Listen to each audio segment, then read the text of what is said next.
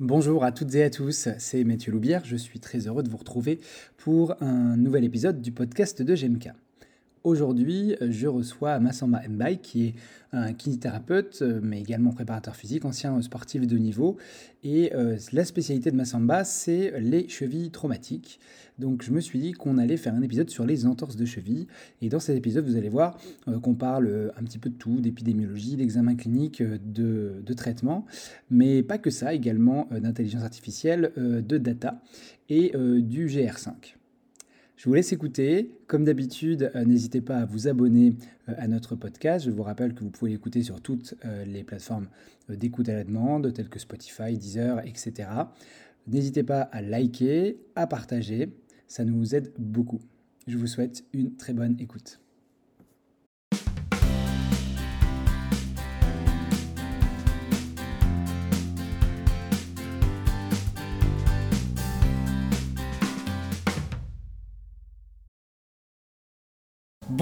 Bonjour, bonsoir à toutes et à tous, euh, c'est Mathieu Loubière, je suis très heureux de vous retrouver pour ce podcast de GMK. J'ai un invité de marque, Massamba, bonsoir. Bonsoir Mathieu. Comment vas-tu? Ça va très bien. Il faut dire à tout le monde que nous sommes le soir d'un premier jour d'un enchaînement de deux formations que tu fais sur la cheville. Exactement.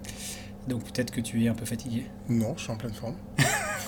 Parfait, ça tombe très bien. Pas moi. Euh, donc on va voir comment ça va se passer. Non, vous savez, comme d'habitude, euh, j'ai euh, l'occasion d'interviewer dans le cadre des formations qu'on organise avec GEMCA, qui est un organisme de formation privée, ce qui me permet au passage de déclarer mes liens d'intérêt, différents intervenants. Et c'est un grand plaisir. Je crois qu'on doit approcher du 30e épisode. Peut-être que c'est le 30e épisode. Donc c'est toujours un grand plaisir de pouvoir discuter avec des collègues de thèmes divers et variés. Et ce soir, euh, en partenariat avec bien sûr Massamba, on a essayé de parler de l'entorse de cheville, la cheville traumatique au sens large. L'entorse de cheville, c'est peut-être un peu réducteur. Euh, non, parce que c'est comme ça que les gens ils voient les choses. Donc je pense que c'est bien qu'on cheville traumatique, ça leur parle pas trop. Pour eux, je te rappelle que l'entorse de cheville c'est pas grave et donc c'est pas vraiment un traumatisme. Parce que c'est pas grave l'entorse de cheville. C'est pas très grave en fait, c'est moins grave qu'un que, AVC, c'est moins grave mm. qu'un cancer, mais c'est une, une, pathologie, c'est la pathologie la plus courante qu'on a en traumato. C'est la pathologie la plus courante qu'on a euh, sur, euh, sur euh, le membre inférieur, mais souvent c'est mis dans la catégorie des trucs pas graves. Donc voilà. On va en discuter, mais avant ça, peut-être que tu es presque mondialement connu.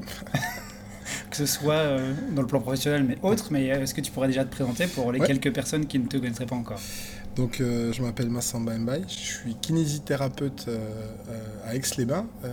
En Savoie, j'ai une activité euh, exclusivement dans le champ musculosquelettique et euh, quasi exclusivement dans le membre inf. Et même dans cette partie de membre je fais beaucoup, beaucoup de patients euh, qui ont des problématiques au niveau de la cheville et du pied. Je dirais que c'est 60-70% de mon activité. Donc ça, c'est une partie de mon activité. Et, et puis, je m'éclate à faire du pied, je m'éclate à faire de la cheville. Souvent, les gens me disent, ça te pose pas trop de problème de faire tout le temps la même chose. Mais moi, ça me pose pas du tout de problème parce que chaque patient, chaque problématique est tellement différente.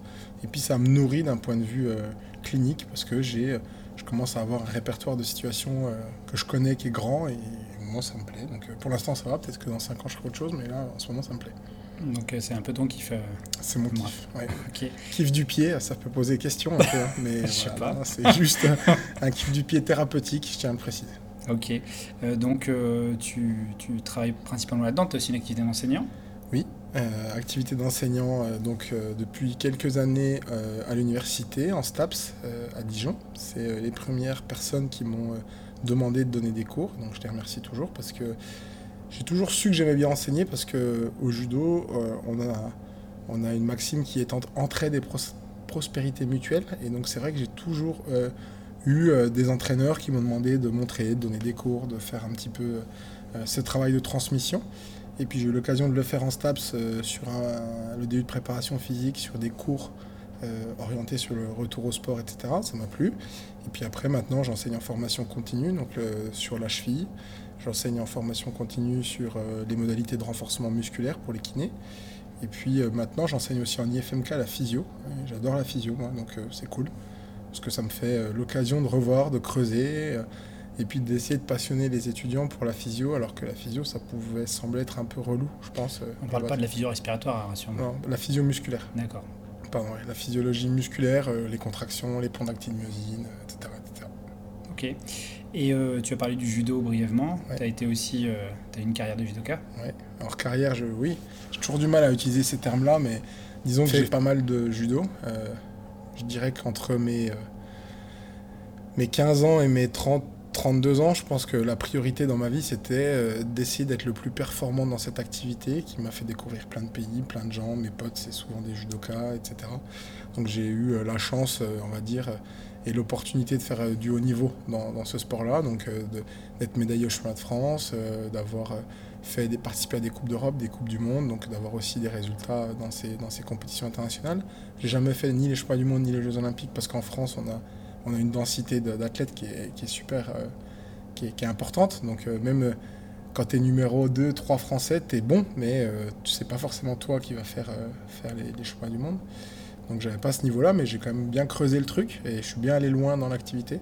Ça m'a permis de voir aussi l'envers du décor de la rééducation, l'envers du décor du haut niveau, de la préparation physique, tout ça. Donc je pense que ça m'aide aussi actuellement quand je bosse avec des athlètes d'avoir vu l'autre côté. Tu savais déjà que tu allais te kiné pendant cette période-là? Ouais, euh, parce que j'ai fait kiné en même temps. Donc euh, j'ai fait mes études de kiné et euh, en Belgique dans un, dans un cadre non aménagé pour le haut niveau. Donc ça veut dire que je m'entraînais souvent deux fois par jour malgré les cours. Donc j'avais une bonne organisation, ce qui fait qu'aujourd'hui j'ai toujours une bonne organisation. Les gens me disent tu fais plein de trucs, comment tu fais? Bah moi j'ai toujours fait les deux. Donc euh, j'ai toujours fait STAPS et kiné, et, euh, STAPS pardon, et du judo, et kiné et du judo. Et le judo c'était pas 2-3 entraînements par semaine, c'était plutôt 7-8 entraînements par semaine, enfin avec la préparation physique, euh, d'autres choses. Donc euh, pour moi c'est normal de faire deux trucs en même temps, c'est normal d'avoir une journée assez rythmée, c'est normal de me lever tôt pour pouvoir euh, m'entraîner euh, un peu tôt pour pouvoir aller au boulot après. Donc ça ça me change pas grand chose en fait. Au final tu fonctionnes toujours comme ça? J'ai l'impression ouais, que je fonctionne toujours comme ça. Je sais pas jusqu'à quand, mais pour l'instant ça marche. Pour l'instant ça, tient. Pour l'instant ça me va et je sais pas faire autrement, je pense surtout. Et tu as, parlé aussi d'un coaching de sportif de niveau tu fais? Ouais, donc ça c'est une autre partie de mon activité. en gros, je, m'occupe d'athlètes de haut niveau sur le versant performance. Euh, c'est large comme phrase, ça veut un peu tout rien dire, mais en gros, je fais de la préparation physique pour des athlètes de haut niveau. Euh, c'est-à-dire, l'objectif, c'est d'accompagner des gens euh, qui veulent bah, changer des choses pour améliorer leur performance. Donc, l'évaluation, la, réalisation des séances, enfin, le programme d'entraînement, le coaching lors des séances, l'échange avec les entraîneurs et les staffs, des fois des liens avec les kinés qui les gèrent, parce que c'est souvent pas moi qui les gère.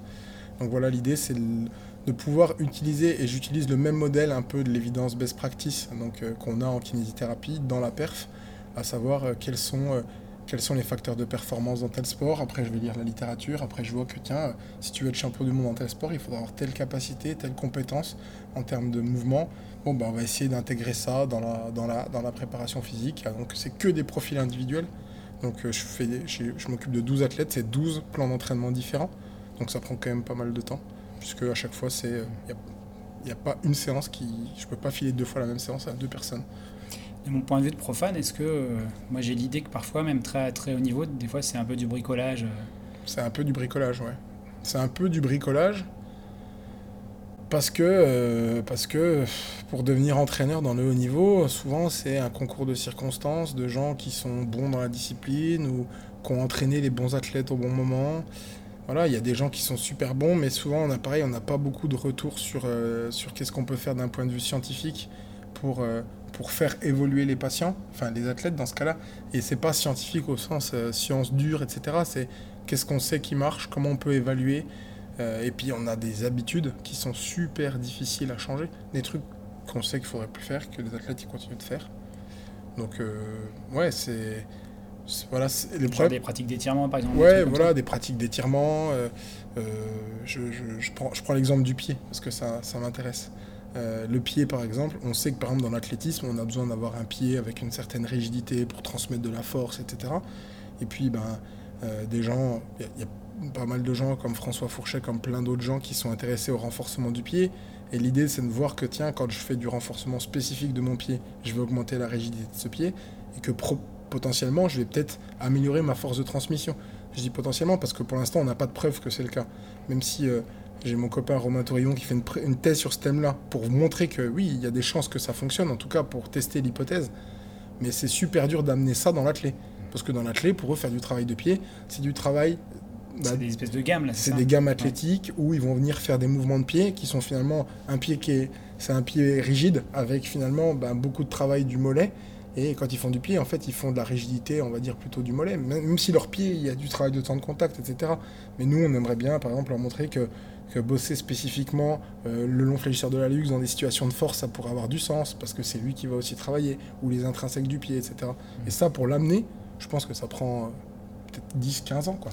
Ou alors, encore une fois, je parle en profane parce que c'est pas du tout mon monde. Euh, j'ai l'impression aussi que les sportifs sont assez, euh, entre guillemets, geeks quand tu vois ce qui se fait sur les chaussures, quand tu vois ce qui se fait sur les appareils. Paradoxalement, le, côté scientifique, il est un peu amené par, euh, par les trucs sexy, genre les machines ah qui font les lumières. Et... Oui, oui, clairement, le, sportif, il est friand du dernier truc qui sort. Mm. Les, pistolets de massage, tous les mecs, ils ont des pistolets de massage. Là, voilà donc du coup c'est cyclique quoi. C'est cyclique. Les gens ils partent dans une direction. Là, moi j'ai plein d'athlètes qui me demandent ah, je vais m'acheter des bottes de presso. T'en penses quoi? Ben j'en pense que ça serait mieux que tu ailles te coucher plus tôt le soir, euh, que tu manges plus de euh, protéines et que tu essayes de dormir à heure régulière plutôt que tu te mettes dans des bottes de presso à 3000 balles. Mais c'est passif. Non mais c'est comme euh, la même chose que nos patients. ils aiment bien, ils attendent le truc magique.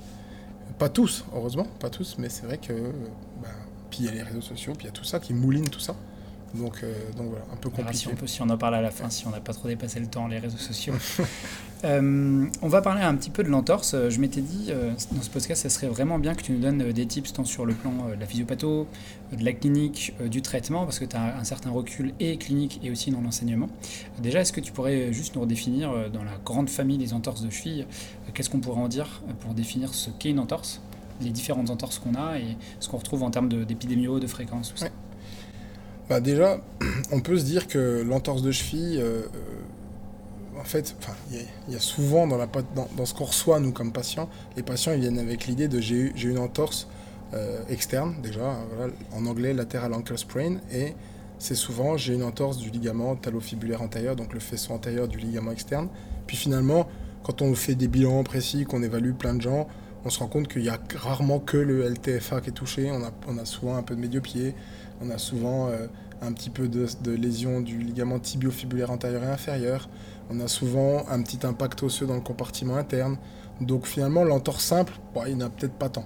Mais c'est le premier truc. Euh, enfin, ça ne veut pas dire que c'est plus grave, ça veut dire que c'est juste, il y a juste plusieurs structures de toucher et pas un ligament.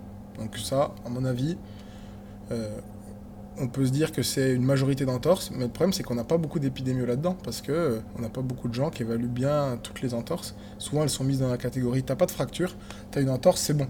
Roule et puis on avance. C'est peut-être pour ça aussi qu'il y a des écarts types, je pense à la type FIB inférieure là, avec des écarts types de dingue dans la prévalence. Ouais, bah je pense que alors, la type FIB inférieure c'est encore, euh, encore différent. Je pense que les moyens d'évaluation comme ils sont faits, enseignés, ils sont même pas très très bons. Donc je pense que le test et les moyens d'évaluation, ils sont très, euh, très évaluateurs dépendants.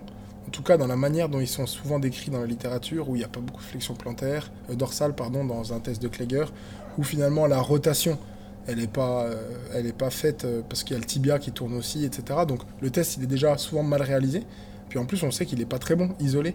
Donc pour l'instant, il n'y a pas une étude qui a pris l'œdème supramalléolaire, la palpation et le test et les tests euh, de provocation de douleur et de laxité ligamentaire ensemble pour nous dire oui, euh, c'est ça, enfin on va dire l'épidémie, c'est ça en fonction de ces quatre tests-là. On sait qu'il faut faire un cluster, mais pour l'instant, il n'y a pas beaucoup d'études qui l'ont fait. Ça date de quand, justement, l'intérêt pour ces entorses-là, ce ligament-là? C'est récent, non?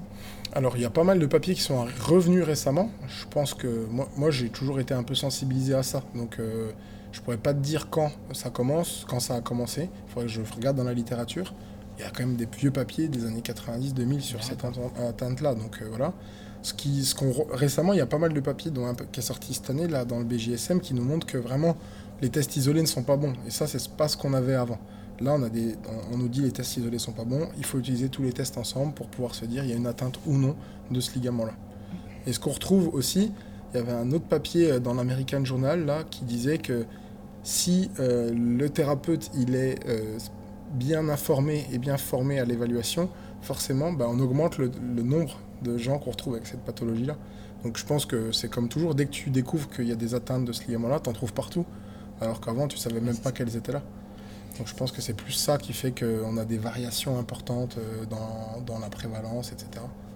D'accord, donc en fait, euh, si je comprends, dans la cheville, c'est un petit peu comme ce qui se passe dans, sur les autres articulations du membre sup, on a plutôt tendance à essayer d'aller vers des clusters et au service du raisonnement clinique. Ouais, ce qui est bien, on a tendance à justement aller vers. Euh, j'utilise, ben, par exemple, même dans le LTFA, dans la teinte classique, euh, le papier il est que de 2019, papier de Gribble qui nous dit ben, faites un test ligamentaire, œdème et palpation, ça, augmente, ça améliore la clinimétrie.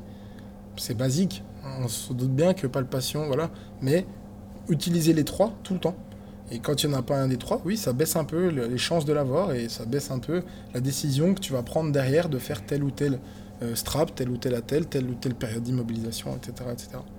Donc, euh, juste pour être vraiment terre à terre, qu'on comprenne bien, sur 100 patients qui arrivent avec une douleur de cheville traumatique, le pied est parti, euh, t'estimes, toi, il y a à peu près combien qui ont un problème de ligament latéral externe Et combien ont un problème de type fib Sup, de type fib inf. Et de ligaments calcanéo-fibulaires aussi qui pourraient être pris dans un mécanisme de varus. Mais ma réponse, ça va être, ça va dépendre beaucoup, beaucoup de la population. D'accord. Pourquoi Parce que euh, si tu bosses proche d'un club de rugby, tu peux déjà augmenter les, les euh, tibiofibulaires inf.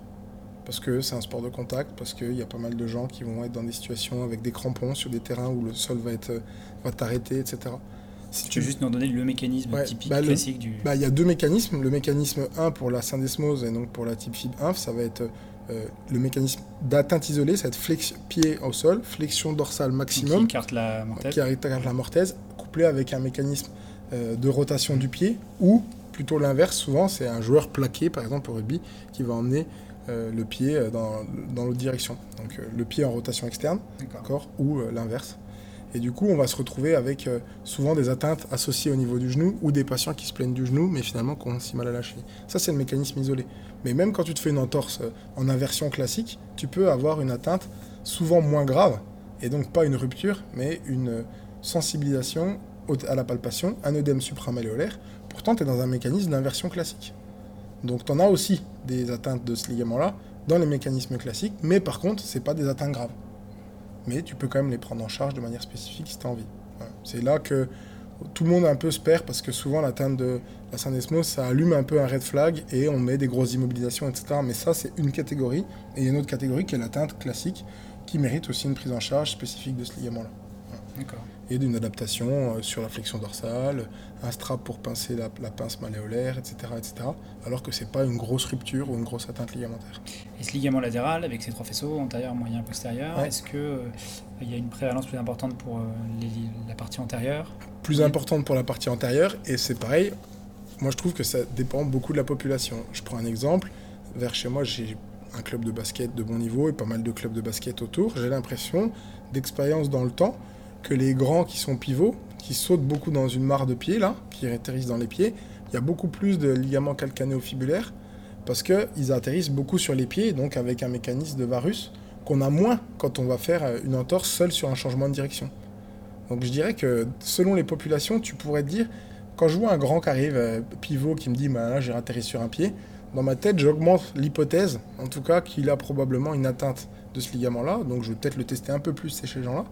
Parce que je pense que euh, là, il est plus exposé en fait. Son taux d'exposition est plus important pour ce ligament-là. Alors que on va peut-être pas avoir ça euh, dans d'autres sports comme le trail par exemple, etc. Et le postérieur, est-ce qu'il est souvent? Jamais, quasiment. Hmm. Parce que les mécanismes d'entorse font que pas. Donc pour avoir une atteinte du poste, il faudrait qu'on ait une flexion dorsale importante, couplée avec un mécanisme euh, c'est de la fracture peut-être. Voilà, donc en fait, quand on en a, les gens, ils ont des fractures associées ou des dislocations complètes de la cheville. finalement, nous, on les voit en post-op après. L'interne, c'est un peu pareil aussi, c'est très peu fréquent. Voilà, l'interne très peu fréquent. Il faut des mécanismes à haute vélocité. Donc tu tombes sur quelque chose où ton pied est orienté. Donc tu en retrouves aussi dans le basket un petit peu, etc. Mais spring ligament, c'est pareil. D'un point de vue aigu, il faut qu'il y ait euh, beaucoup de vélocité ou beaucoup d'impact. quoi. Donc on ne retrouve pas. Euh, le spring ligament, c'est le ligament calcanéo naviculaire plantaire. Euh, c'est ça, celui qui est en dessous. Qui, fait le lien entre le tentaculum tali et le, talus. et le naviculaire. Et le naviculaire et qui reçoit le talus. Euh. Exactement.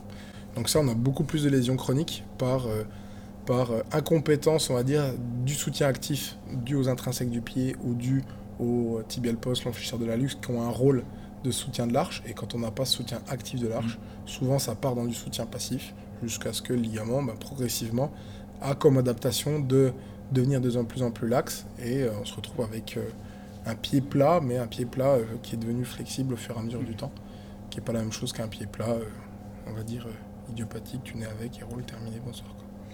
Ok, et si on parle de ces entorses externes, où est-ce qu'on en est des facteurs de risque? Alors les facteurs de risque euh, de l'entorse et après on peut discuter des facteurs de risque de l'instabilité chronique parce que le problème c'est que ben, le premier facteur de risque ça serait déjà d'avoir une entorse tellement on a un taux de récidive important. C'est-à-dire que si tu as une entorse aiguë, on sait que tu as 40 environ de chance, 40-50% de chance de faire une récidive. Donc finalement ça devient un énorme facteur de risque. Énorme. Il y a un délai pour, euh, pour ça, pour la récidive, elle se fait sous combien? Bah, dans cette étude-là, euh, qui nous donne ce chiffre de 40%, ils ont regardé un an après, donc ils ont pris des patients qui se sont fait un traumatisme Sous une année Sous une année, ils ont regardé, qui était à leur première entorse, donc c'est pas des gens qui avaient récidivé. Un an après, ils se retrouvent avec 40% des gens qui sont dans la case instabilité chronique, comme elle a été définie par l'international Enquête Consortium. Donc des gens qui allument les questionnaires d'instabilité, qui ont des sensations d'instabilité perçues, qui ont des dérobements réguliers, etc. Donc 40%, c'est quand même beaucoup. Euh, maintenant, donc, un des facteurs de risque, bah, ça va être l'instabilité. Enfin, non, ça va être l'entorse initiale, pardon.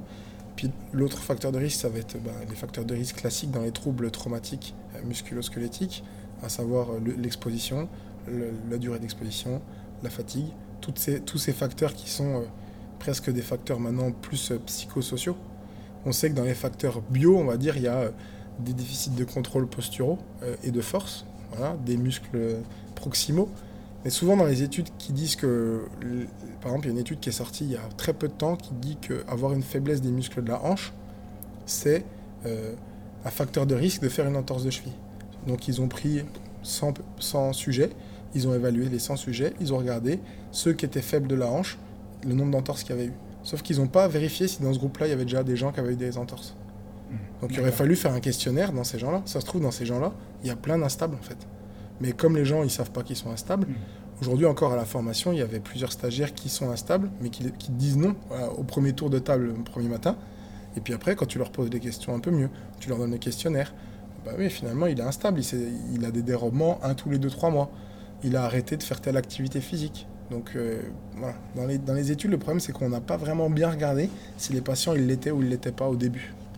Et on leur pose juste la question, est-ce que tu as eu une entorse dans les 12 derniers mois? Les gens, ils te répondent non. Mais en fait, ils ont des mécanismes d'instabilité qui sont là. Donc le pronostic, quand on se fait une entorse, du coup, il n'est pas forcément excellent. Si tu me dis que tu en as 4 sur 10 euh, qui vont, qui vont s'en refaire une. Quoi. Ouais, le pronostic, il n'est pas excellent finalement. Donc c'est pour ça que je disais, c'est pas grave en soi. C'est pas une pathologie, une atteinte grave. Mais en fait, tu en as 4 sur 10 qui vont récidiver. Donc ça, ça veut dire que c'est quand même plutôt important. Et puis on sait que dans la récidive, il y a des atteintes, euh, on va dire, euh, ostéochondrales, cartilagineuses qui vont se répéter, qui vont stresser le système et qui vont faire qu'on va progressivement aller vers euh, une arthrose post-traumatique, euh, une dégénérescence articulaire, une raideur, et que tout ça va aussi impacter d'autres pathologies du membre inf, euh, parce que bah, si tu es raide de la cheville, on sait que ça augmente la prévalence des, pathologies sur les articulations sous-jacentes. On sait que les instables chroniques, ils ont tendance à augmenter leur force d'impact au sol quand ils marchent. Ça aussi, ça a tendance à avoir des effets sur, sur le cartilage des articulations de la cheville et sous-jacente. Donc oui, c'est une porte d'entrée en tout cas. Qui est une porte d'entrée euh, courante. Euh, on parle de 40% dans cette population-là. Si on va dans le basket, si on va dans des sports, on est à des taux qui sont, je pense, plus importants. Ok, et euh, toi, s'il y avait quelque chose qu'il ne faudrait pas rater, on va dire, si tant est qu'on soit en première intention, tu suis une équipe, tu es sur un terrain, tu vois, tu vois une personne qui a, son pied qui part, qui dit et tout, qui arrive, qu'est-ce que tu peux nous donner un peu comme, comme petit tips de triage au début, ouais, en aigu. En aigu, euh, en aigu, on sait qu'il y a pareil dans les fractures. Moi, ça, nous, on est kiné, donc à part si on est en aigu bord de terrain, en fait, on les voit pas beaucoup ces gens-là. Mais tu as raison, peut-être qu'avec l'accès direct, on les verra plus. Mais on sait que voilà, 15-20% des gens avec une grosse entorse qui consultent aux urgences, c'est des gens avec des fractures. Donc là, on a ce qu'il faut qui marche bien, les règles d'Ottawa, Bernese, ok. Maintenant, moi, le petit tips que je donnerais, ça serait quand même de bien évaluer finalement ce qui pose problème, je trouve, dans le temps. C'est les œdèmes osseux, médiaux ou latéraux. Mais bon, Comment tu fais pour. en fait, tu peux pas l'évaluer en clinique. Tu peux juste faire des tests de laxité ligamentaire et des tests de compression au niveau médial.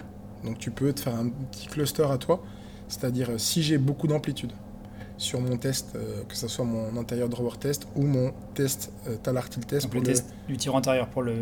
Pour le faisceau antérieur, donc pour le, pour le LTFA, et le test du talartil test, donc pour le LCF. Donc si potentiellement j'ai beaucoup d'amplitude, par exemple au talartil test, il y a eu un grand mouvement, euh, parce que j'ai un gros varus du calca. Gros varus du calca. Du coup, avec ce gros varus du calca, potentiellement, je peux avoir un impact dans le compartiment médial et ou un impact dans le compartiment latéral du dôme, on va dire, du talus. D'accord. Et ça, pour moi, c'est des gens qui ont des problèmes derrière, je trouve. D'accord. Je trouve que j'ai beaucoup de patients qui sont en échec, qui reviennent me voir après, qui changent de kiné parce que ça avance pas, parce que j'ai toujours mal, qui finalement étaient comme ça et on a pensé que c'était qu'une entorse normale. Donc au bout de 2-3 semaines, ils allaient mieux. On leur a dit tu peux reprendre le sport, parce que souvent leur prise au sport c'est que basé sur, euh, sur la douleur à l'endroit de ce ligament-là. Mais derrière, ils ont remis des contraintes mécaniques sur un stress osseux. Et en fait, c'est des gens après qui deviennent vachement douloureux et qui ont, euh, ben, je pense, d'un point de vue sensorimoteur, plus de chances de peut-être développer de l'instabilité juste parce qu'ils ont eu mal pendant longtemps, parce que ça moulinait avec leur système nerveux central, parce qu'ils ont euh, des modifications de l'impact, parce qu'ils veulent pas mettre trop de contraintes, etc. Donc moi, je dirais bien être sûr au début que tu n'as pas ça. Et le démosseux, ça met combien de temps à, assez, cicatriser Assez variable quand même. Euh, j'aurais, je dirais quand même 4-6 semaines en général. Entre 4 et 6 semaines, on doit avoir une amélioration. Si on n'en a pas, on peut refaire une imagerie pour voir comment ça, se voit. la scintigraphie, ça se voit Ça se voit à l'IRM déjà, très bien à l'IRM. Euh, en général, ça suffit, l'IRM. Et puis euh, après, si vraiment on a des doutes sur une fracture, quelque chose de plus important, sous-chondral, on peut faire une une scintille, mais en général l'IRM suffit. Au bout de 6 à 8 semaines, si ça ne marche pas et qu'on n'avance pas et qu'on n'a pas d'évolution, que ce soit sur les versants de la douleur ou sur les versants de la palpation, etc., faut, je ne pense pas hésiter à renvoyer un médecin parce qu'il y a d'autres choses à faire euh, en infiltration, etc., qui ont tendance à souvent bien marcher. Et puis il faut bien être sûr que nous, on a amélioré ce qu'on avait amélioré pour diminuer les contraintes sur cette zone-là. C'est sûr que si le patient a une instabilité sous-jacente et qu'il fait ça avec son pied tout le temps, ben, faut pas s'étonner qu'il y ait peut-être des contraintes et des douleurs à cet endroit-là. Donc déjà, si on a amélioré ça, ben, à nous de voir notre boulot. quoi. Donc moi, euh, j'essaye des fois, je me dis, est-ce que c'est moi qui ai mal, mal stabilisé mon patient? Je lui fais un strap pour voir si ça améliore. Ah, quand je fais le strap, il est quand même moins douloureux à la séance d'après. Bon, je vais pas le renvoyer tout de suite au médecin, ça a l'air d'être le fait d'avoir une instabilité qui provoque cette exacerbation des douleurs. Donc je continue, c'est un patient pour moi. Par contre, quand j'ai tout cliné, qu'il est bien, qu'il a de la stabilité, que sur mes tests il est bon et qu'il a toujours mal, ben voilà, c'est peut-être que c'est plus moi, c'est peut-être quelqu'un d'autre qui doit le prendre en charge. Et euh, mis à part euh, ces, tests de provocation et de laxité, il y a des choses qui te paraissent vraiment importantes à intégrer à l'examen clinique pour celles et ceux qui nous écoutent Alors ouais, je rajouterais aussi un truc qui est un peu oublié, euh, c'est le médiopied. Je pense que ben voilà, dans les entorses externes, on a souvent bah, des atteintes au niveau du ligament calcanéo-cuboïdien, au niveau du ligament cervical, voilà, des douleurs un petit peu au niveau du cinquième méta. Et, et c'est pas forcément une fracture du cinquième méta, c'est que si ça avait été plus vite, plus fort, peut-être que le cinquième méta il l'aurait pris. Donc dans tous les gens qui ont des mécanismes avec beaucoup de rotation, euh, d'adduction du pied ou de rotation médiale, et bah du coup, moi j'irais quand même bien plus checker ça. Et globalement, je trouve que les patients derrière, c'est pareil. Et c'est des gens qui ont des douleurs qui, entre guillemets, perdurent dans le temps on sait que le pied, il a besoin d'avoir beaucoup d'adaptation pour pouvoir suivre les mouvements du terrain. Donc c'est des gens qui ont moins d'adaptation et qui du coup, ben, aller marcher en rando, ils avaient pas mal dans la vie tous les jours, mais à la première rando, ils viennent, ils disent qu'ils ont mal. Mais souvent, c'est parce qu'on n'a pas bossé. Donc un simple test, je maintiens le calca et je fais un varus de l'avant-pied, souvent ça suffit déjà à voir, ah, il y a une différence de mobilité. Et il y a une super étude qui a été faite par Fraser qui montre qu'en aigu, faire ça, ça améliore les gens. Il a pris des gens, il a pris tous ceux qui avaient une, raideur, on va dire, du médio-pied. Il a pris ceux qui avaient une raideur du premier rayon, il avait pris ceux qui avaient une douleur, et il a fait de la thérapie manuelle spécifique sur ces différents cas-là. Et à la fin, on regarde, bah tiens, ils sont améliorés sur la douleur. Ils améliorent le questionnaire femme, donc le questionnaire de suivi. Ils améliorent les tests de stabilité. Et son, étude, elle est plutôt bien faite parce que c'est un crossover. Donc euh, ceux qui sont de l'autre côté, qui reçoivent plus tard la thérapie manuelle, ben, ils améliorent plus tard ou moins bien. Donc en aigu, ouais, je pense que c'est un truc à faire. C'est vrai qu'il y a un débat actuellement euh, sur euh, les stratégies de traitement euh, avec, je pense que sur le membran c'est pareil, entre je fais un traitement spécifique parce qu'au final le traitement spécifique ne fonctionne pas forcément bien et d'autres vont être justement spécifiques aux structures et dire bah, si ce que tu viens de nous dire, si je me concentre sur je sais pas, un cuboïde par exemple, j'aurai de meilleurs résultats. Toi, ton point de vue sur les traitements spécifiques Mon point de vue, il va, il va être clair. Mon point de vue, c'est que si euh, on a des, enfin, si dans la littérature, je pense qu'on a des résultats qui nous montrent que ça marche pas, c'est parce que en fait, ça correspond pas du tout à la population qu'on a, quoi. Et euh, je trouve que c'est bien parce qu'il y a de plus en plus d'études qui montrent que, qui font, qui font ce qu'on ferait au cabinet. C'est-à-dire, euh, je vais faire un traitement, le patient il me dit j'ai mal dans, la tibiofibulaire inférieure quand je fais une flexion plantaire. Ben, chez ces gens-là, je vais faire de la thérapie manuelle tibiofibulaire inf. Si je teste une hypothèse sur la talocrurale, bah ouais, logique que ça marche pas. Donc comme les patients qui sont inclus dans les études, c'est des patients en torse de cheville et pas des patients spécifiques en torse de cheville avec une douleur dans le compartiment externe, ben oui, logique que ça marche pas. Donc du coup, se baser sur des, des, études qui nous disent que qu'en fait ça change rien, mais c'est parce que l'inclusion des patients au début n'est pas la bonne. Pour l'instant, moi, c'est comme si l'étude elle disait rien. Pourtant, la méthode de l'étude elle est belle, tout est beau, mais en fait, les critères d'inclusion, pour moi, c'est pas des critères d'inclusion qui me parlent. Alors c'est peut-être un biais que j'ai, mais en tout cas, maintenant, j'essaie de lire des études. Et dans la Chine, on en a pas mal. Je pense à l'étude d'Anne Fong euh, qui, a fait en Belgique, qui nous montre aussi que voilà, si euh, le patient répond à une thérapie manuelle euh, là, qui a un effet pile plutôt de diminution des symptômes, je pars là, bah, il y a plus d'effets que dans le groupe fausse thérapie manuelle parce qu'ils ont appliqué une thérapie manuelle pas spécifique au, au Tu parles effet pile, effet pile de Mulligan Effet pile de Mulligan. Tu peux juste préciser pour les gens qui sont pas. Euh, le concept Mulligan nous. Enfin voilà, le concept se dit que si tu as un patient qui a un symptôme, parce que tu pars d'un symptôme, sinon tu fais pas de thérapie manuelle, déjà c'est aussi quelque chose de très intéressant pour revenir sur la thérapie manuelle. Bah, si on traite des gens qui n'ont pas de symptômes, ça m'étonne pas qu'on n'ait pas trop de résultats. Donc euh, jusque-là, voilà. Là, le patient, il a un symptôme, et donc je vais lui faire euh, une technique de glissement avec mes mains. Et s'il il y a une diminution des symptômes à court terme, une modification de symptômes, euh, fond, dans son étude, il va inclure le patient dans ce groupe-là. Et puis, s'il n'a pas d'effet de, du glissement, par exemple, tibiofibulaire inf, il va aller faire un, glissement ailleurs, talocrural. Puis, si ça marche, il l'inclut. Puis, si ça marche pas, il l'exclut. Et il se retrouve avec un troisième groupe plutôt cuboïde, donc plutôt pied. Et si ça marche pas, il exclut le patient de son étude en disant c'est pas un patient à qui je ferai de la thérapie manuelle au cabinet. Donc il prend un marqueur, il teste ses hypothèses une par une, si ça fonctionne, réponse clinique, il l'applique. Voilà, il l'applique et après ça c'est son moyen de faire son groupe de patients. Et après là-dedans, il va faire un groupe contrôle et un groupe euh, qui reçoit le traitement. Et on regarde s'il y a une différence chez des gens qui auraient été répondants à la thérapie manuelle à l'effet de la thérapie manuelle. Et bien sûr que l'effet il est à court terme, mais bon, jusqu'à preuve du contraire, ça reste quand même intéressant. Et puis ça permet de remettre des contraintes mécaniques, etc. Donc moi ça me va, ça me plaît. J'aime bien dire souvent que la thérapie manuelle au sens passif, on entend, parce qu'il y a aussi une approche, euh, la TMO, il y a aussi l'actif ouais. thérapie Pour moi, c'est un exhausteur euh, pour le mouvement, en fait. Ça te permet de d'avoir la petite pitch net peut-être qui te manquait pour faire bouger sans douleur et du coup bah, c'est plus facile pour récupérer. Et puis pour mettre des choses positives dans euh, l'évolution mm. du patient. Et même si l'effet il est qu'à court terme, mais moi ça me va très bien. Et on oublie aussi souvent, souvent je le répète dans, quand je vois des, des confrères, c'est que ce qui peut aussi conditionner l'utilisation d'une technique, c'est bien sûr dans le concept BP les, valeurs du patient, ce qu'il attend, mais également ce qu'aime le professionnel qui l'applique. Et euh, il y a des, moi par exemple, euh, j'aime bien le, j'aime bien le, manuel. C'est des choses qui me plaisent. Je en connais les limites, mais pour autant, comme ça me plaît, euh, j'imagine que quand je vais le faire, je vais envoyer des éléments de contexte qui seront de meilleure qualité parce que je vais pas me forcer à faire un truc que j'aime pas, quoi. Donc c'est vrai qu'on oublie souvent de le préciser, mais je crois que dans la balance bio psychosociale, ça a un impact énorme. Bah, clairement, les attentes des patients, on reste en France quand on voit le nombre de patients qui, pour une atteinte de la cheville, en plein milieu de tes traitements, vont chez l'ostéo et te disent ah bah, pendant une semaine, je viens plus en kiné parce que l'ostéo m'a dit qu'il fallait pas que je fasse, etc. Si on avait plus de compétences, euh, peut-être qu'il serait, entre guillemets, ou de compétences dans ce domaine-là, il resterait peut-être euh, avec nous pour toute la prise en charge. Et puis même dans le modèle EBP, bah, on se base quand même sur plein de littérature où franchement la méthodo, euh, des fois, c'est quand même pas ouf ouf quoi. Ou alors sur, d'autres populations. Voilà, donc Rien ne dit qu'une population anglo-saxonne ce soit la même chose qu'une population française, qu'on a un système de santé qui n'est pas le même. Peut-être, ouais, déjà. Ça, et puis sur l'inclusion, j'en reviens tout à l'heure, c'est. Euh, je pense que là, on va vers des études de mieux en mieux parce qu'on a, on a pris beaucoup un modèle pharmacologique où euh, on prend des grandes populations et on donne un truc à mm. tout le monde et on voit ce qui se passe. Et en vrai, enfin, moi, je crois vraiment bien à la catégorisation de patients parce qu'au mm. cabinet, c'est ce que je vois, c'est ce que je fais. Et surtout, c'est ce qui me simplifie la vie.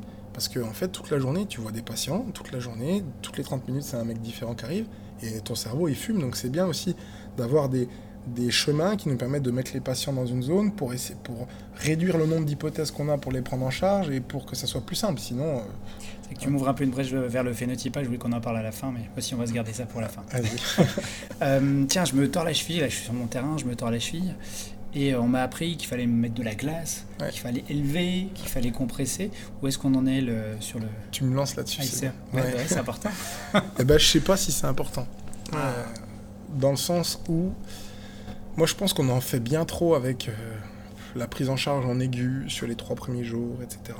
Parce que, parce qu'en vrai,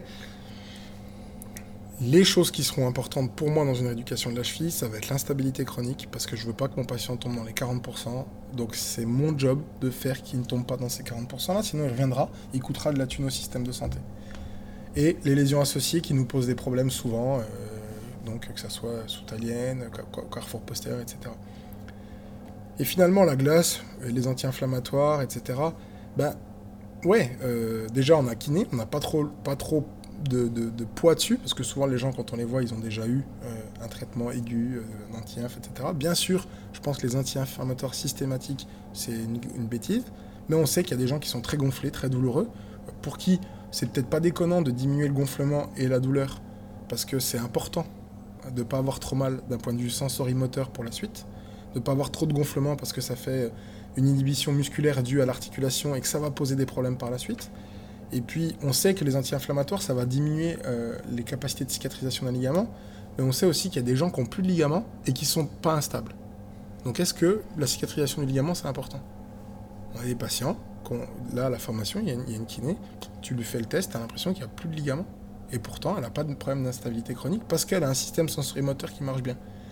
Donc, est-ce que c'est la priorité? Moi, je m'en fous un peu, dans le sens où je laisse les le patient, il aime bien se glacer. Ok, qu'il se glace pendant une semaine, il a mal, ça lui va bien. Après, le patient qui se glace encore à six semaines et qui pense que c'est comme ça qu'il ira mieux, je prends le temps de lui expliquer. Mais je pense que c'est un faux débat. On laisse le débat Peace and Love pour les réseaux sociaux, peut-être Ouais, voilà. Moi, le débat Peace and Love, on a passé du temps, les gens ont débattu de ça et tout. franchement, euh, pendant qu'on parle de ça, on ne parle pas de la récidive. Pour, celles et ceux qui ne connaîtraient pas ce débat, tu peux juste nous répéter euh, les acronymes, l'acronyme Peace and Love Eh ben, tu sais quoi? Je peux même pas le répéter. C'est-à-dire que j'ai survolé l'article dans le BJSM et j'ai pas fait euh, plus que ça. Euh, mais voilà, en gros, c'est pas forcément besoin de glacer, pas forcément besoin de prendre, de, prendre des anti-inflammatoires dans les pathologies musculosquelettiques type traumatologie, entorse et ou lésions musculaires. C'est c'est un article qui est intéressant parce que il met le doigt sur le fait qu'on fasse des choses de manière systématique sans sens. Par contre, là où ça me dépasse, c'est qu'on passe beaucoup de temps à parler de ça et que du coup, on fasse plus rien. C'est-à-dire que moi, j'ai des patients qui me disent Ah, bah ouais, j'ai vu un de vos confrères, il m'a dit de surtout pas prendre d'anti-inflammatoire, que ça allait diminuer ma, ma cicatrisation ligamentaire, alors qu'on a J5 et que les macrophages sont déjà pliés depuis trois jours, et puis que le mec, il a une cheville qui est de cette taille-là, et qu'il est déjà en arthrogénique muscle-inhibition, et qu'il faudrait peut-être qu'on désinflamme son truc. Et donc, tout le temps qu'on a passé à parler de ça, on n'a pas parlé de récidive. Pareil, on parle de, de peace and love pour les ischios. Les ischios, c'est la pathologie musculaire avec le plus gros taux de récidive. Peut-être qu'on pourrait s'exciter sur d'autres choses, sur les causes des récidives. On sait que les récidives, elles sont dues à plein d'autres facteurs et que, pas, que la prise en charge initiale, elle n'a pas un impact énorme sur le fait que ton mec il va se répéter les ischios à six semaines.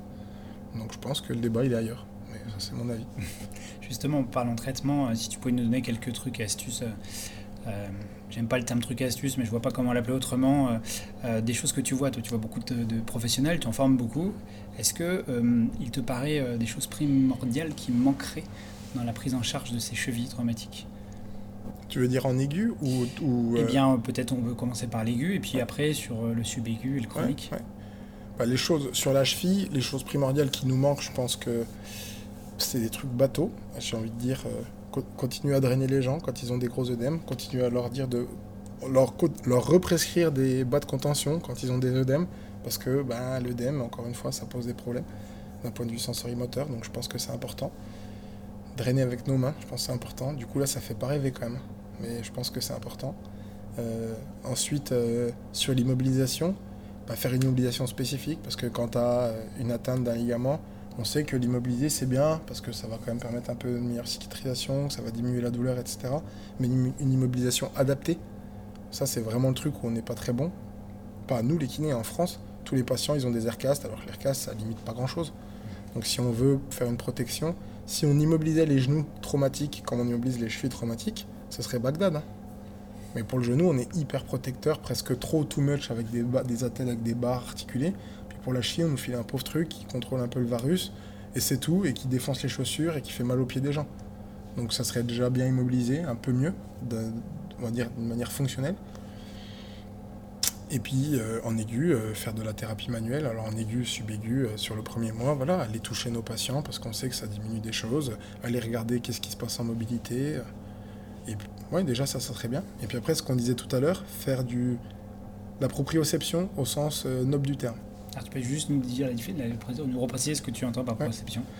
Eh ben c'est c'est la proprioception au sens noble du terme parce qu'en kiné, en France, et puis pas qu'en France d'ailleurs, la proprioception c'est du contrôle postural. C'est des gens qui se tiennent debout euh, avec des tâches où ils doivent maintenir leur équilibre sur une jambe par exemple, les yeux ouverts, les yeux fermés, etc. Donc là on est dans du contrôle postural statique ou dynamique si on demande de bouger.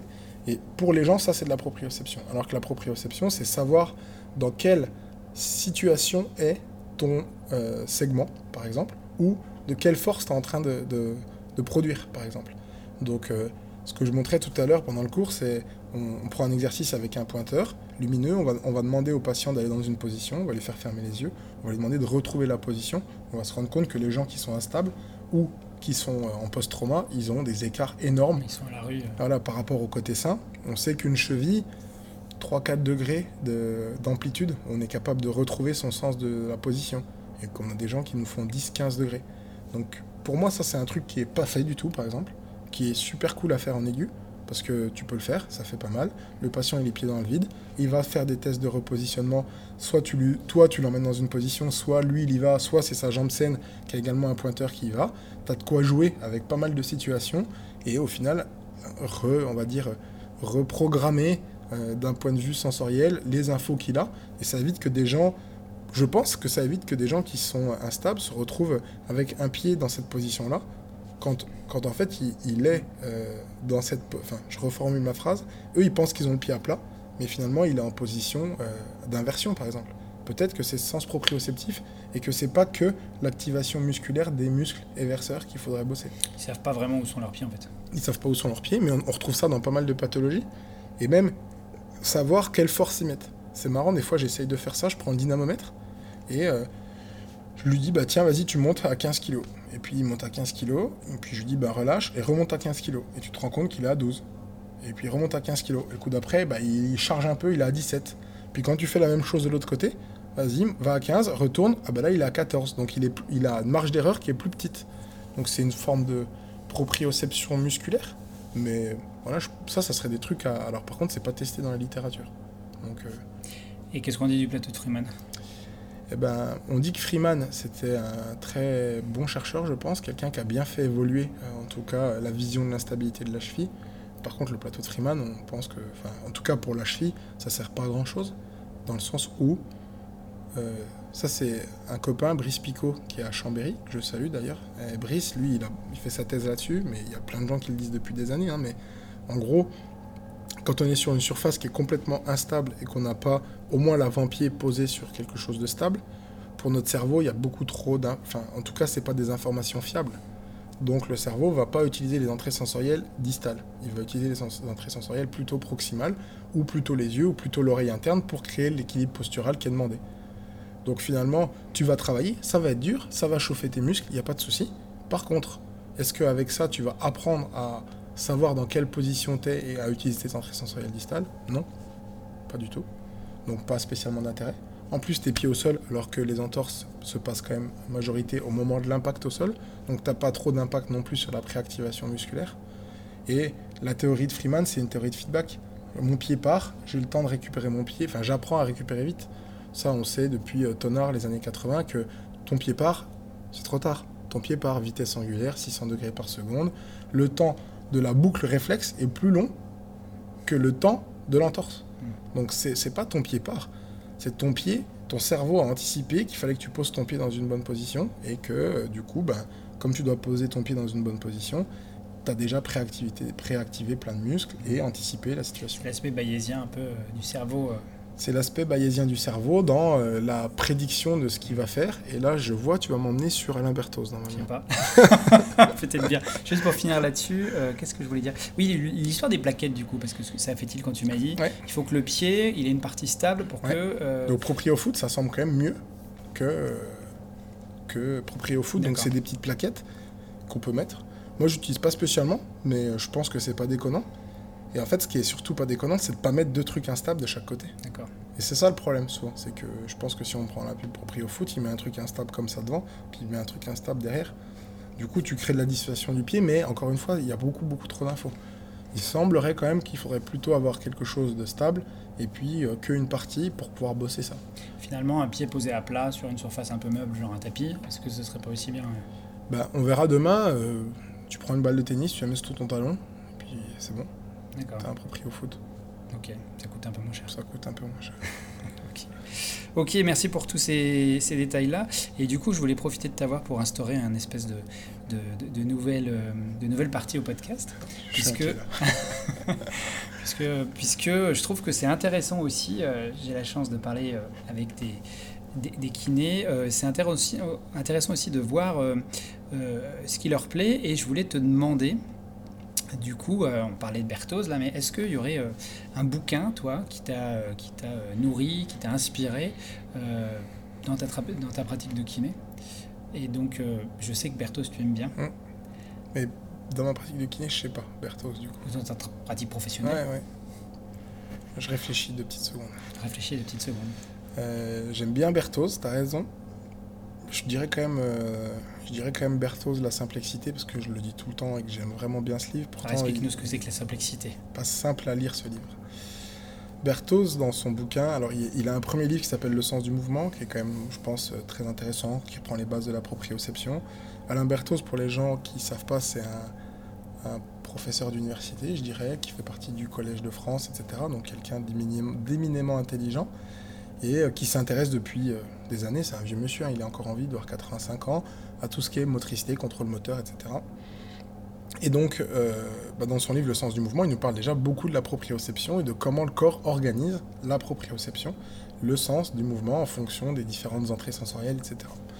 Et puis après, il a fait un autre bouquin, donc il sort encore des livres hein, assez souvent. Il a fait un autre livre qui s'appelle La simple lexité, où il nous dit que finalement, on a plein de solutions. En fait, euh, on a, on a un infini de solutions par rapport à une situation donnée. Donc si je veux faire une tâche motrice A, j'ai des solutions, mais multiples pour arriver à cette tâche motrice A. Et du coup, mon cerveau, il va sélectionner euh, la tâche qui sera euh, souvent le plus simple, malgré une situation hyper complexe. C'est-à-dire que c'est très complexe. Je, dois, je peux faire, j'ai plein de solutions. Si je veux euh, prendre un verre d'eau et l'amener là, je choisis ça, mais je pourrais faire ça passer autour et venir là. Mais pourquoi je le fais pas? Parce que c'est plus complexe, parce que c'est une perte de temps, parce que c'est pas économique, parce que etc. etc., etc. Tu serais hospitalisé en HPI. Peut-être, voilà. Mais en fait, on a des patients qui nous font des trucs avec des valgus dynamiques, par exemple, et des machins, etc. Puis on peut s'exciter, se demander pourquoi ils font ça, mais parce qu'en fait, c'est dans leur répertoire, ils n'ont pas 50 000 solutions. Motrice, en termes de motricité, ils ont cette solution-là ou cette solution-là. Et du coup, bah, allez, hop, ils sont reposés sur une solution, et parce que c'est la solution la plus, euh, on va dire, la seule qu'ils peuvent mettre en place en ce moment. Et là où je trouve Berthoz bien, c'est que il nous dit qu'il y a plein de champs et que le cerveau, il crée des schémas moteurs un peu pour, pour simplifier un truc hyper complexe, et donc c'est son concept de simplicité. Et je trouve ça vraiment bien. Je m'en sers dans tout. Dans l'entraînement, c'est pour moi le truc le pire. Dans l'entraînement, enfin même la kiné, c'est pareil, mais oui, dans la kiné, tu peux le faire. Tu as 10 000 solutions pour traiter un patient. Qu'est-ce que tu fais? Le gars, il vient avec, euh, avec une entorse de cheville et une raideur en flexion dorsale quand il fait son squat en flexion dorsale. Et ça le gêne et il peut pas s'entraîner. Bah, tu pourrais dire je fais de la TM, je fais des glissements, je mets un élastique, je lui propose des exercices de ci, de ça. Donc c'est, tu te reviens, tu te retrouves dans une situation complexe. Il faut que tu choisisses. Donc tu fais de la catégorisation pour rendre le truc plus simple. Tu utilises ton raisonnement clinique pour te dire que là, il y, a probablement une situation là qui va me permettre de gagner du temps et euh, elle a plus de chances, donc euh, encore une fois du bayésianisme, elle a plus de chances d'aboutir au résultat. Et moi dans l'entraînement je fais pareil, je dois augmenter euh, la puissance d'un athlète pour qu'il saute plus haut, et ben, je me dis comment je fais, je fais de la force, de la vitesse, de la puissance max, je fais deux séances par semaine, trois séances par semaine, quatre séances par semaine, et donc tu dois simplifier les problèmes complexes pour y arriver. C'est un bon livre. Oui, c'est ce que je suis en train de me dire. Et en plus, ça me fait un lien pour revenir sur ce que j'avais évoqué juste, juste précédemment sur le phénotypage. Euh, le principe de phénotyper et je voulais aussi, juste qu'on en discute deux secondes, actuellement, on est en 2021, en octobre 2021, et il y a une comment dirais-je, des envolées autour de l'intelligence artificielle, avec cette idée de dire, euh, presque cette religion de la data, hein, le dataïsme, de dire, ok, on va prendre plein de données sur nos patients, euh, rentrer dans une machine qui va mouliner, nous donner des algorithmes. Et euh, pour moi, j'ai l'impression qu'on s'en un peu de la simplicité avec ça. Autre que ça pose des questions aussi qui sont derrière philosophiques. Qu'est-ce que tu penses de, justement de, ce phénotypage qui va vers l'utilisation de l'intelligence artificielle pour nous aider? Je pense que les datas, moi j'adore les datas. Et vraiment, je mesure tout. Enfin, j'aime bien mesurer. Là, euh, au cabinet, on va investir dans des plateformes de force, etc. Parce qu'en fait, tu te rends compte que tu as besoin d'outils d'aide à la décision et que derrière, quand tu as un outil, des fois, il y en a un plus précis qui existe et du coup, ah merde, ça va m'apporter plus de décisions. Donc moi, les datas pour nous aider à prendre des décisions, je trouve ça top. Le problème, c'est que quand tu as 3000 datas, en fait, le problème des datas, c'est ça, c'est que plus tu en collectes, plus tu en as. donc plus tu en collectes, ben, plus un cerveau d'un être humain, il galère pour traiter tout ça. Donc je pense qu'un des problèmes majeurs, c'est peut-être qu'on n'a pas des bons outils de collecte. C'est-à-dire qu'on collecte avec trop de choses. Donc moi, j'essaye de réduire, par exemple, avec les athlètes, là je parle en préparation physique, mais même en kiné, quand je fais des évaluations, j'essaye de réduire mon nombre d'outils d'évaluation, mon nombre de mesures, pour pas me noyer dans un paquet de mesures. Parce qu'en préparation physique, il y a euh, aussi euh, certains paradigmes où ils, ont énormément de données sur tout plein de trucs, sur la charge et tout. Ouais, bah il y a ça, charge d'entraînement. Tu vois, là, là, là je suis en train d'investir dans des GPS pour que les sprinteurs, euh, les gens qui font du sprint, pour avoir les vitesses de déplacement, pour avoir l'accélération. Donc ça veut dire que en, retour au sport, j'espère l'utiliser. On, en a, on en a parlé il n'y a pas longtemps avec Jean-Benoît Morin. Utiliser ça pour suivre l'accélération, pour suivre la vitesse des athlètes c'est cool pour voir où ils en sont par rapport au, point initial, parce qu'en vrai, en kiné, on a rarement le point initial. Mais quand tu bosses dans la performance, tu as le point initial. Tu aimerais bien savoir euh, ton patient avec sa rotation externe de cervicale, si, euh, combien il avait avant d'avoir sa phase aiguë. Là, tu peux l'avoir. Mais si tu peux l'avoir si tu collectes de la data. Mais le problème, c'est que euh, c'est un nuage de données. C'est t'en as, que t'en as, que t'en as. Donc, donc tu es obligé d'utiliser des outils qui te simplifient le truc complexe, quoi. Donc tu reviens encore au même concept. Mais euh, le problème, c'est que euh, plus t'en as, plus t'en as, et que tu as des experts dans, dans, des trucs microscopiques. Donc maintenant, euh, un athlète, il va avoir quelqu'un qui va évaluer sa variabilité de la fréquence cardiaque, quelqu'un qui va évaluer, il a un petit capteur pour le glucose sur son bras, quelqu'un qui va lui faire des tests de puissance, quelqu'un qui va lui faire son nombre de pas par jour, quelqu'un qui va évaluer son sommeil.